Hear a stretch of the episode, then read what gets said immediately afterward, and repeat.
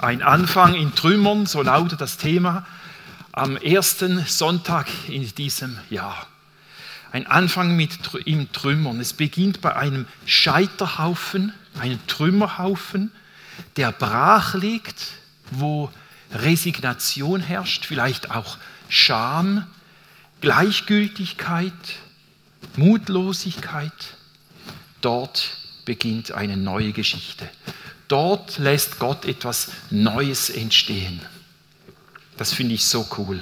Gott schickt einen Mann, der eine Vision hat, ein Mann, der sich nicht abgibt mit dem Status quo, der sagt, hey, das kann nicht sein. Ich kann mich nicht daran gewöhnen, wir haben uns daran gewöhnt, das darf nicht sein. Ein solcher Mann schickt Gott in sein Volk rein. Ein Mann, der überzeugt ist von einem Neuaufbruch, der mutig voraussieht, von Hoffnung geprägt. Das tut uns allen gut am Anfang eines neuen Jahres. Was erwartet uns dieses Jahr? Für uns persönlich, für uns als Gemeinde, für mich persönlich in meiner Beziehung zu Gott, in meiner Berufung mit Jesus was ist dran? Die Kraft einer Vision. Das ist die Überschrift dieser ganzen Reihe, wo eine Vision ist, ein Bild, eine Vorstellung von Hoffnung geprägt, weil wir einen Gott haben, der dem Unmöglichst möglich ist. Wenn das besteht und eine Vorstellung sich entwickelt, das belebt, das treibt vorwärts. Da ist eine Kraft da. Die Kraft, die von Jesus kommt, von seinem Wort, von seiner Grundlage. Wie Jesus gesagt hat, ich habe es euch schon immer gesagt. Fürchtet euch nicht. Geht vorwärts. Ja, wir brauchen alle eine Vision in unserem Leben, eine Schau, eine Vorstellung, wohin es gehen könnte und vielleicht wirklich auch wird. Träume, die wir verfolgen vor Gott, mit Gott, ein Vorwärtsschauen. Besonders bei eingerissenen Mauern, auch in deinem und meinem Leben. Bei eingerissenen Mauern im Reich Gottes, auch in unserer Gemeinde, eingerissene Mauern. Bei Niederschlägen, bei Rückschlägen dranbleiben mit einem Gott, der nicht aufgibt, sondern der dran ist, wie es heißt im Neuen Testament, wie er seine Braut, die er über alles liebt, seine Gemeinde am Verschönern ist. Das möchte ich im Jahr 2024 sehen. Ich habe mich dazu entschieden, das zu sehen, weil es passiert. Also unser Gebet ist auch, auch in, unserer, unseren Reihen. Es ist Bedarf da. Das wollen wir auch mutig bekennen. Es war im Jahre, also am Ende des 19. Jahrhunderts, da erklärten diese zwei Brüder, der Wilbur und der Orville Bright, dass das Zeitalter der Flugmaschinen begonnen hat. Und es folgten dann noch zehn Jahre, weitere Jahre voller enttäuschenden Experimenten und so weiter. Aber dann am Vormittag des 17. Dezember 1903 konnte Orville Wright schließlich den Erstflug mit seiner Doppeldecker-Druckpropeller-Konstruktion absolvieren. Er war ganze zwölf Sekunden vom Boden abgehoben. Oder? Ja, immerhin, wie viel waren es? 37 Meter weit. 10,8 Stundenkilometer. Aber immerhin ein kleiner Anfang. Und wir wissen, was daraus folgte, was entstand. am Anfang des 20. Jahrhunderts stand ein dynamischer Unternehmer namens Henry Ford vor seiner Belegschaft und sagte, Leute, ich will Autos produzieren, die der Durchschnittsverdiener sich leisten kann. Und alle haben ihn ausgelacht. Und 15 Jahre später wurden Millionen von äh, Ford T-Modellen für einen Preis von 300 Dollar verkauft.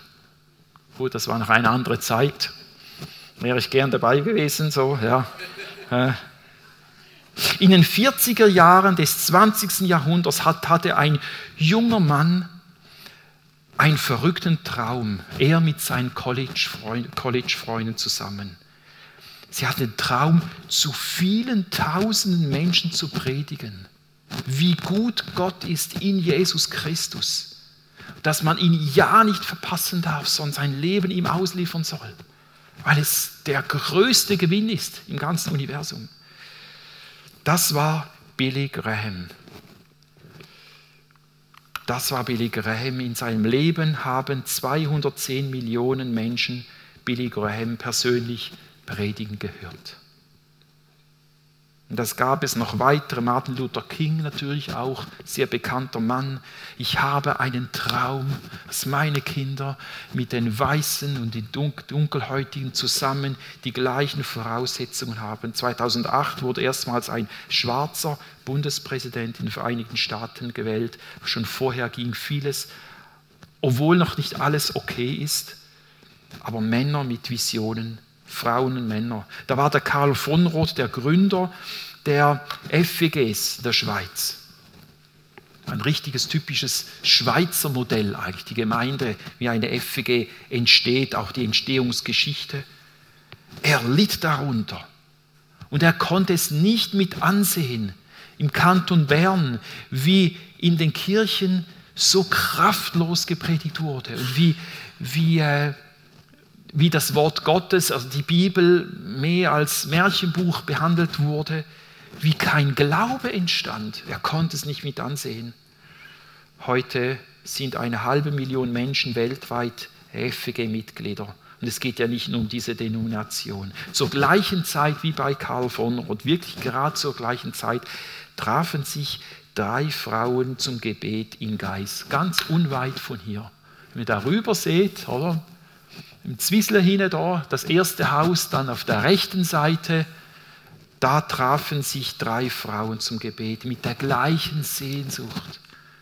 Sie sehnten sich danach, dass es Kirche gibt, Gottesdienste, wo Menschen zum Glauben finden, wo Glauben geweckt wird, wo Glauben sich mehrt. Und es begann dann zwei, drei Jahre später waren zu Gebets Gottesdienstzusammenkünfte hier im Vereinshaus, die Frau Eisenhut, die das Haus gebaut hat oder oben drin wohnte und da war dann der Saal. Mit schwierigen Anfängen, aber da waren Frauen, die was bewegt haben. Die sagen, nein, so nicht. Herr, wir warten. Wir möchten, wir wünschen, Herr, greif du ein. Sie alle hatten gemeinsam diese Visionäre, sie konnten sich nicht zufrieden geben mit der Lage, in der sie sich befanden. Es war ihnen nicht wurscht, nicht egal. Und sie waren betroffen davon. Sie ließen sich auch treffen. Die Gebrüder White, es kann doch nicht sein, jetzt in der Entwicklung der Verbrennungsmotoren und die Flugdynamik, das muss man doch kombinieren können. Oder eben gerade auch Billy Graham. Das Evangelium muss doch aus den Stuben raus. Bill Heibels, ein Gemeindegründer, sehr prägend, viele, viele Jahre, äh, der gesagt hat, es kann doch nicht sein, wenn die Leute Kirche langweilig finden, das Evangelium verpassen. Das darf doch nicht sein. Was können wir tun? Und so aus dieser Not heraus, aus diesem Trümmerhaufen, diesem, oh das, was brach liegt an den Steinen, aus denen man ein, etwas bauen kann, da waren Menschen, die sagten, ich bin unzufrieden damit, es, es, es ist eine Not da. Und so beginne ich mit Nehemiah 1. Dies ist der Bericht von Nehemia, dem Sohn Hachalja, im 20. Regierungsjahr des Perserkönigs Artaxerxes im Monat Kislei, war ich in der königlichen Resistenz in Susa. Nehemia war ein Kind der verstreuten Jude, die damals im Jahre 586 vor Christus zur Zeit des Babylonischen Reiches deportiert, entführt, verschleppt wurden. Und er kam dann irgendwo in der Ferne, da in der Region Susa, auf die Welt und äh, machte dort die Ausbildung und äh, fand dann später eine Anstellung im Königsrevier und arbeitete Regierungsviertel so und arbeitete sich dort hoch, wie auch immer. Schlussendlich war er enger Vertrauter des Königs, Mundschenk oder vielleicht sagen wir Starkkoch oder irgendwie. Er hatte ganz eine wichtige Aufgabe, direkt für den König, den König zu dienen mit dem Besten und ihn auch zu schützen. Äh, der König ließ nichts dem Zufall. Er war dort, weit weg. Aber er war trotzdem, obwohl er geografisch weit weg war, war im Herzen ganz nah an seiner Heimat. Obwohl er nicht mal dort aufgewachsen ist. Er war für Gott erreichbar. Er war für Gott ansprechbar. Er war abkömmlich oder empfänglich war er. Und da kam Hanani, einer meiner Brüder, beschreibt er, mit einigen Männern aus Juda zu mir. Besuch aus Juda. Wir schreiben das Jahr 445 vor Christus. Zu dieser Zeit war schon ein Teil der Juden zurückgekehrt. Die waren zurück und haben, waren schon am Aufbauen. Wir lesen aus dem Esra-Buch, wie der Esra bemüht war, den Tempel zu, aufzubauen. Soweit, so gut, aber vieles lag noch im Argen. Mit den Leuten, die ein kleiner Überrest auch immer dort war. Und so fragte Nehemia, wie es den Juden dort gehe, den Überlebenden, die nicht verschleppt worden waren, inklusive denen, die da zurückkamen. Ich erkundigte mich nach dem Zustand Jerusalems. Es wurde ausgetauscht, lange nicht mehr gesehen. Wie geht's der Familie? Wer weißt du was von den Verwandten? Aber Nehemia erkundigt sich noch nach mehr.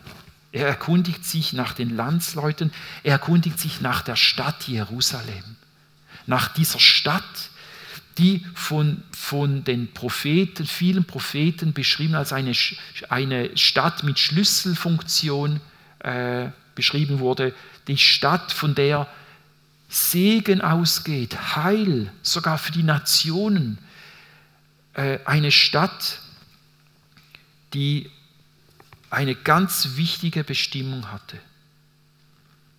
Er hatte Interesse, er wollte wissen, wie es dort, was dort geschieht.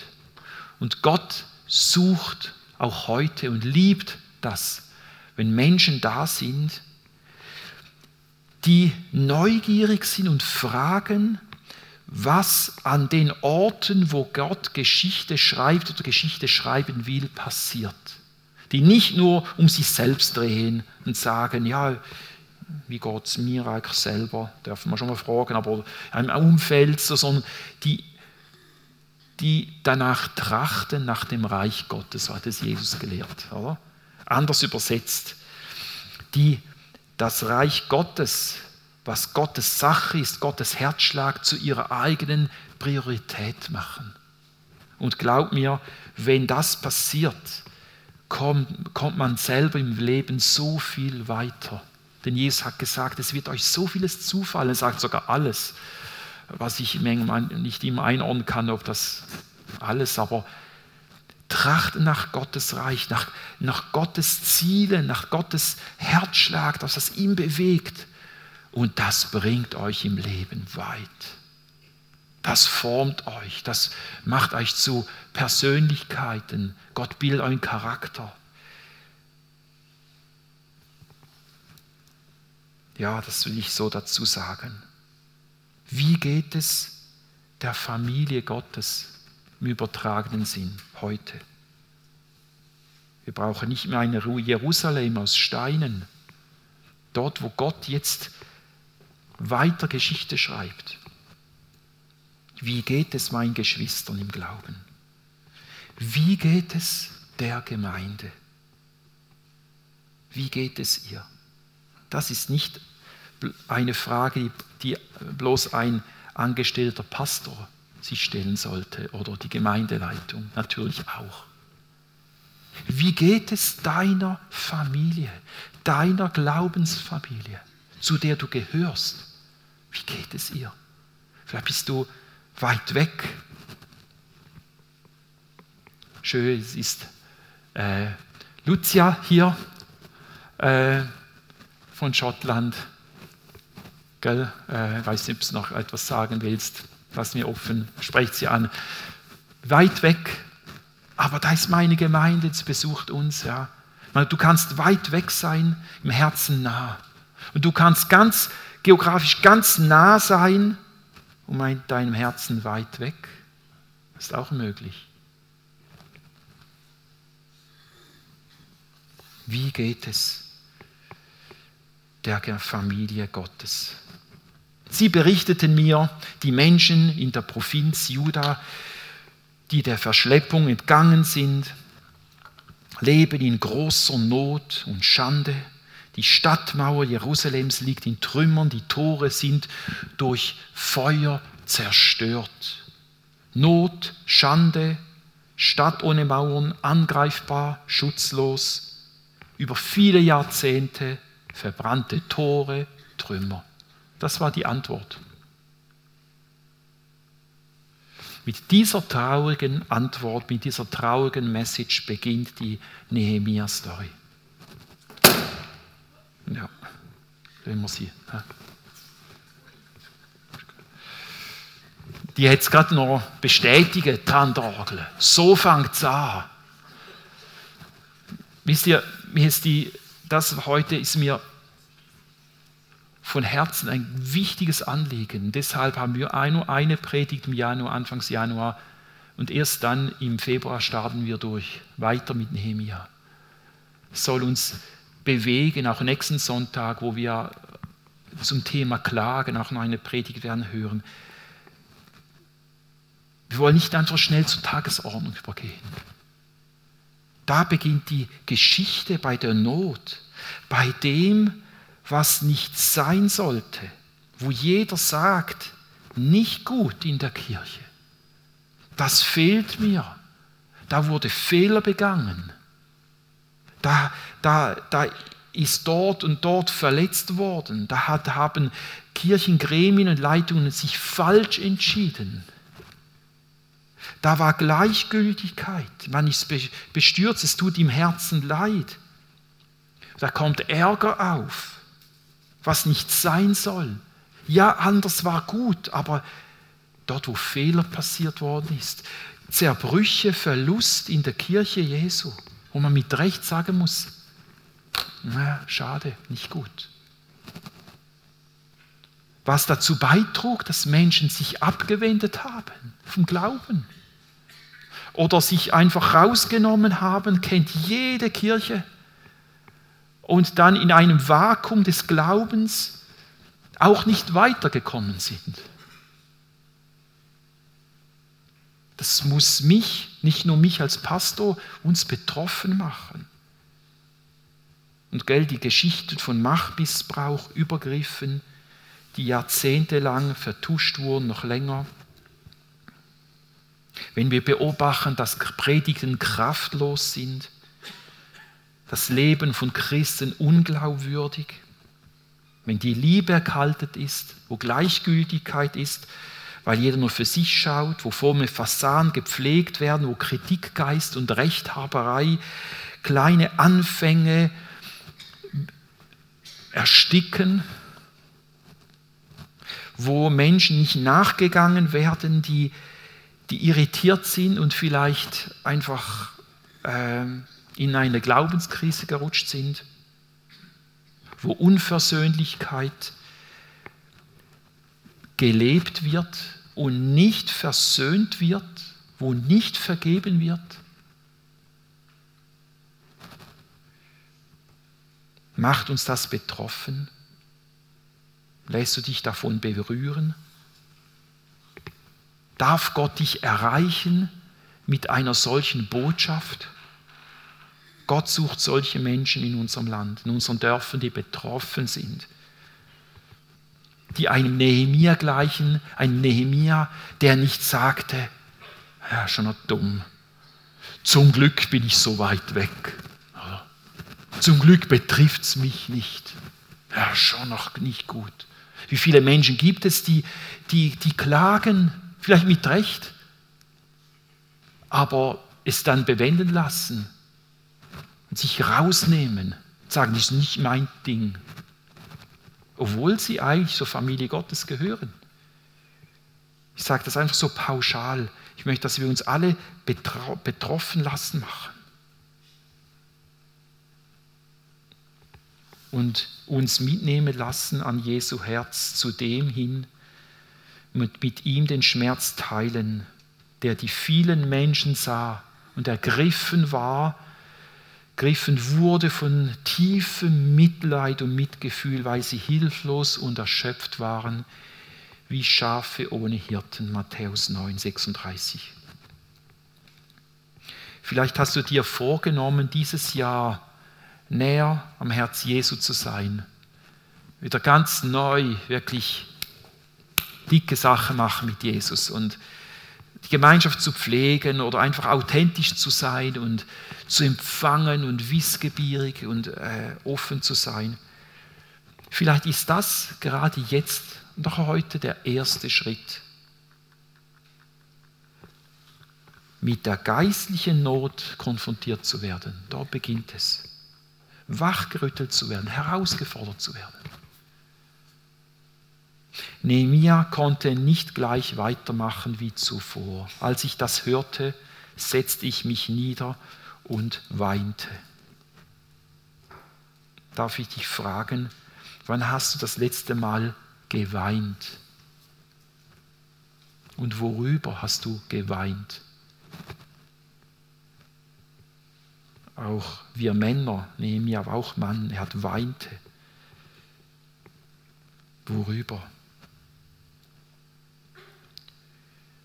Ähm, nächsten Sonntag, Josef Williger wird da sein und wir haben uns nicht abgesprochen. Er hat eine Predigt zum Thema Lass deine Klage hören. Das finde ich auch sehr schön geführt vom Herrn. Ähm, Klagen. Tagelang trauerte ich, heißt es. Ich fastete und flehte den Gott des Himmels an. Nehemia fastete und betete, so beginnt die Geschichte mit Weinen, mit Trauer, mit Bekenntnis. Es beginnt mit Gebet. Er wandte sich einfach zuerst mal an Gott. Und so lade ich dich ein, beginn einfach mit einem Gebet. Das Gebet ist das einfachste und wirkungsvollste, daran will ich festhalten, was, es, was wir tun können in diesem Jahr das einfachste und verheißungsvollste. Wir können oft Probleme nicht lösen, aber wir können beten. Wir können Situationen teilweise nicht ändern, aber wir können beten. Wollen wir es doch tun. Zuerst einfach mal sich setzen und die Geschichte vor Gott ausbreiten und darin etwas zu verharren. Und es wäre jetzt spannend, das Gebet Nehemias näher anzuschauen. Mach doch das im Hauskreis oder persönlich, das Gebet Nehemias zu lesen und vielleicht übertragen Sie ihn selbst zu beten. Wir wollen es hier lesen. Es heißt im Vers 5, ich betete, ach Herr, du Gott des Himmels, du großer und ehrfurchtgebietender Gott. Du stehst doch in unerschütterliche Treue zu deinem Bund und zu denen, die dich lieben, nach deinen Geboten leben. Sieh mich, dein Diener, freundlich an und habe ein offenes Ohr für mein Gebet. Wir sehen in diesem Gebet eine klare Struktur. Das Erste, was er macht, ist wie er proklamiert. Er stellt klar, macht klar, das ist sein Motiv, mit Gott zu beten, zu, mit ihm zu sprechen. Herr, so cool, dass ich mit dir reden kann und ich halte fest, wer du bist, mit wem ich es zu tun habe. Das motiviert Nehemiah. Das macht er sich selber klar, was er da ausspricht, wieder ganz neu. Er legt den Boden. Und dann betet er weiter, Tag und Nacht flehe ich zu dir für die Menschen, die dir dienen, dein Volk Israel. Jetzt kommt, ich bekenne dir die Sünden, die wir Israeliten gegen dich begangen haben. Wir haben Unrecht getan, auch ich und meine Verwandten haben sich verfehlt. Wir haben große Schuld auf uns geladen. Wir haben die Gebote und Gesetze missachtet, die und die uns durch Mose, deinen Diener und Bevollmächtigten gegeben, du gegeben hast. Das zweite ist, dass Nehemiah bekennt. Nicht schon flehen und jammern, sondern einfach mal sagen, wie es ist, dass ich, er, er nimmt ein, ein Teil der Verantwortung auf sich und sagt, auch ich bin schuldig geworden, dass die Trümmer dort so liegen in Jerusalem. Das waren nicht nur die bösen Babyloner von an und dazu mal, sondern es ist unsere Gleichgültigkeit oder Bequemlichkeit oder was wir mit verursacht haben, dass es so weit gekommen ist. Er sieht seine eigene Schuld darin. Er nimmt sich mit hinein. So steht er vor Gott. Aber denk doch daran, dass du ausdrücklich zu deinem Diener Mose gesagt hast, wenn ihr mir untreu werdet, ja, ich will euch unter die fremden Völker zerstreuen. Wenn ihr aber zu mir zurückkommt, auf meine Gebote achtet und sie befolgt, werde ich sogar die, die ich bis ans äußerste Ende der Erde verstoßen habe, von dort zurückholen und will sie heimbringen an den Ort, den ich erwählt habe und zum Wohnsitz meines Namens bestimmt habe. So hast du es gesagt, Herr. Und sie sind ja trotz allem deine Diener, dein Volk, sagt Nehemiah. Das, dass du einst durch deine große Macht und mit deiner starken Hand aus Ägypten befreit hast. Da in diesem Teil erinnert Nehemiah Gott an seine, sein Versprechen, das, was er verheißen hat. Also sein Gebet stützt sich ab auf Gottes Wort, das, was ganz sicher gilt und was wirklich auch erhört werden kann, muss, erhört werden muss, weil es Gott gesagt hat. Vielleicht nicht immer zu dem Zeitpunkt, wo wir es erwarten, aber er, er betet mit Gottes Verheißung, Zuspruch, mit seinen Aussagen. Das ist ein Dialog. Wenn du das gesagt hast, Herr, denn. Und so ringt er mit Gott auch. Und dann am Schluss die Bitte, ach Herr, erhöre mein Flehen und das Flehen aller, die dir bereitwillig und voller Ehrfurcht dienen. Und jetzt interessant, in diesem Gebet und in dieser ganzen Prozess, wo in Nehemiah drin steht, ist da plötzlich ein Teil von Gottes Erhörung oder ein Teil vom Gebet. Jetzt betet er bereits, ach Herr, lass mich doch heute Erfolg haben und hilf mir, dass der König mir gnädig ist. Also jetzt geht es um Nehemia. Und einige wissen, wie die Geschichte weitergeht. Nehemia wurde zu einer Schlüsselperson. Ich war nämlich der Mundschenk des Königs. Nehemia selbst wird ein wesentlicher Teil von Gottes neuer Geschichte. Das ist das Risiko, das wir eingehen. Vielleicht, ja dass wir beten, fragen und plötzlich sagt Gott, ja, du bist, du bist es. Du bist mit der Not konfrontiert. Du hast dich treffen lassen. Ich habe für dich eine neue Berufung. Ich habe schon den Satz gehört, wenn dich eine Not trifft, dann, dann frag nicht nur, was der Herr will, sondern begegne dieser Not. Im Kleinen schon. Nehemia bittet den Herrn. Diese vier Punkte uns eine Hilfe auch im Gebet, im Umgang mit Schwierigkeiten, mit Notvollem. Proklamiere, bekenne, erinnere, bitte. Wie sieht es aus in deinem Leben? Wie steht es um deine Gottesbeziehung, Jesusbeziehung am Anfang dieses Jahres?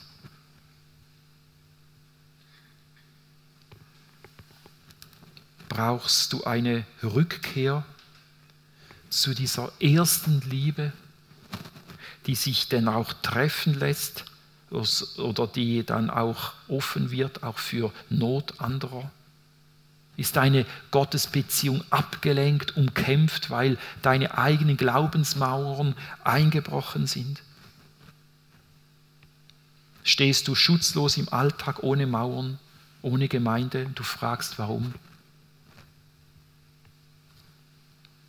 Ich habe noch diese zwei Zusammenfassungen. Das eine, was wir sehen bei Nehemia, sei erreichbar, ansprechbar, empfänglich, ganz neu.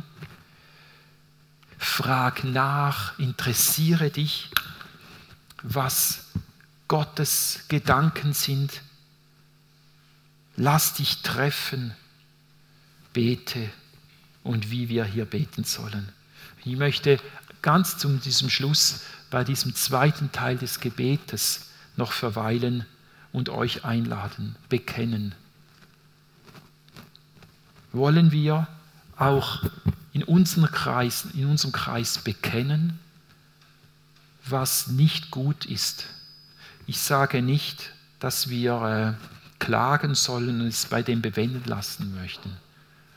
Aber bei jedem Gesundungsprozess schaut der Arzt hin und er ist halt jetzt spezialisiert auf die Krankheit, nicht auf die Gesundheit. Der Arzt schaut hin und Jesus ist unser Arzt und er sagt, hier nicht gut, da braucht es einen Genesungsprozess und hier ist eine Wurzel des Übels und da sind noch äh, Auswirkungen von Dingen in der Vergangenheit, Entscheidungen und, und, und.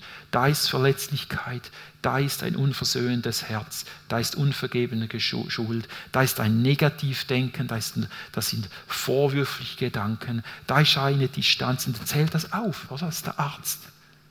Um für einen Heilungsprozess, damit der Körper der Gemeinde wieder funktionsfähig ist und wachsen darf.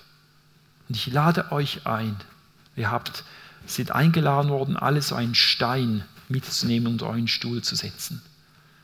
Und es ist mein Anliegen, fühl dich frei, aber ich sage es doch bestimmt, jeder und jede von uns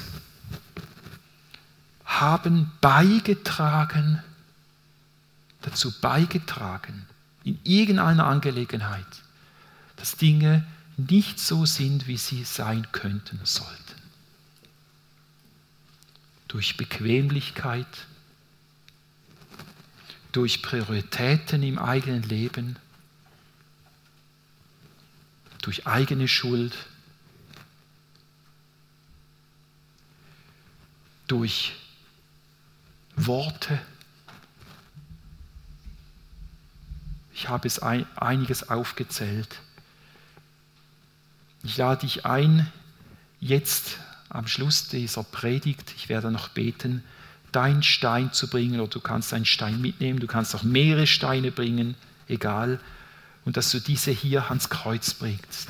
Lasten, Zerbruch, Zerbruch dass wir diese am Anfang dieses Jahres zum, zu Jesus bringen. Und dass dieser Steinhaufen ein Sinnbild werden darf für Gottes Altar, auf dem das Lamm Gottes geopfert wurde. Jesus am Kreuz, der vergeben hat. Und dass wir unbelastet, ohne Altlasten in dieses Jahr treten dürfen. Was meine Familie, Ehe betrifft, meine Beziehung zu Mitmenschen, meine Beziehung auch zur Gemeinde, dass ich das die Lasten ablegen darf und dass dieser symbolische Akt ein Start sein darf für ein nächstes Gespräch und ein Start sein darf für einen Prozess, den wir als Gemeinde auch, auch gehen. Mit einer Spurgruppe, wir haben dann Mitgliederversammlung etwas erwähnt davon, wir werden euch mitnehmen und auch später informieren. Äh, die Frage, Herr, wie können wir authentisch und relevant für die Gesellschaft, dass wir sie uns hören. Wie können wir noch näher beim Menschen sein, die verloren sind? Und wie können wir gleichzeitig noch näher an deinem Wort sein? Im Evangelium, als Gemeinde.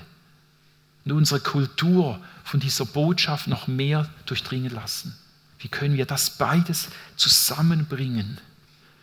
Die Zeit läuft uns davon und unsere Zeit steht, steht, ist schwierig, wenn wir in die Welt hineinsehen. Und es ist Gottes Einladung, dass wir das Jahr 2024 zu einem Jahr machen dürfen, wo wir im Geiste Nehemias vor Gott sind. Zuerst einfach mal auch mit, dem, mit diesem Zerbruch und dann hinschauen und dann einen nächsten Schritt gehen. Gott schenke Gnade dazu. Und ich lade dich ein, ein Teil davon zu sein, mit deinen Möglichkeiten. Und ich lade dich ein, jetzt einfach, ich bete, deine, dein Bekenntnis einfach symbolisch so zu zeigen. Und es nicht ganz nur beim Symbol zu belassen. Das sagte ja der Herr selber. Ich bete noch und dann wollen wir dann fließend übergehen in einen zweiten Teil des Lobpreises. Danke, Jesus,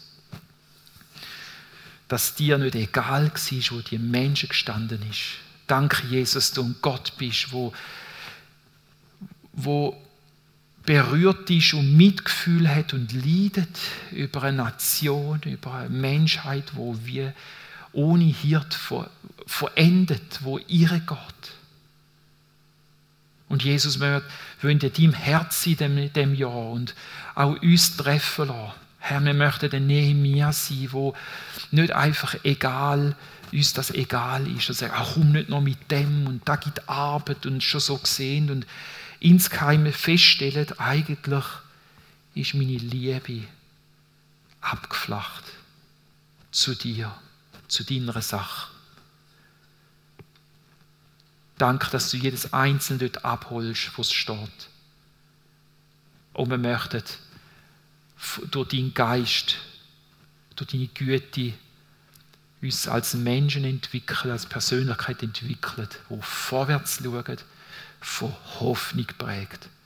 Auch heute, auch im Jahr 2024. Von Hoffnung prägt, auch für unsere Gemeinde wie es dort mal die drei Frauen gemacht in den Zwieselnussen, wo keine Junge nichts hatten, ein braches Feld und vor dem Herrn gerungen haben und du hast Anfänge geschenkt. Schenk neue Anfänge, schenk neue Durchbrüche, Heiligen auch unserer Gemeinde, von Verletzungen und das, was nötig ist. Jesus, jetzt sind wir da, am 7. Januar 2024 und stehen zusammen und schauen unsere Steine an Lass sie reden, die Steine. Denn du gibst Verheißung. Amen.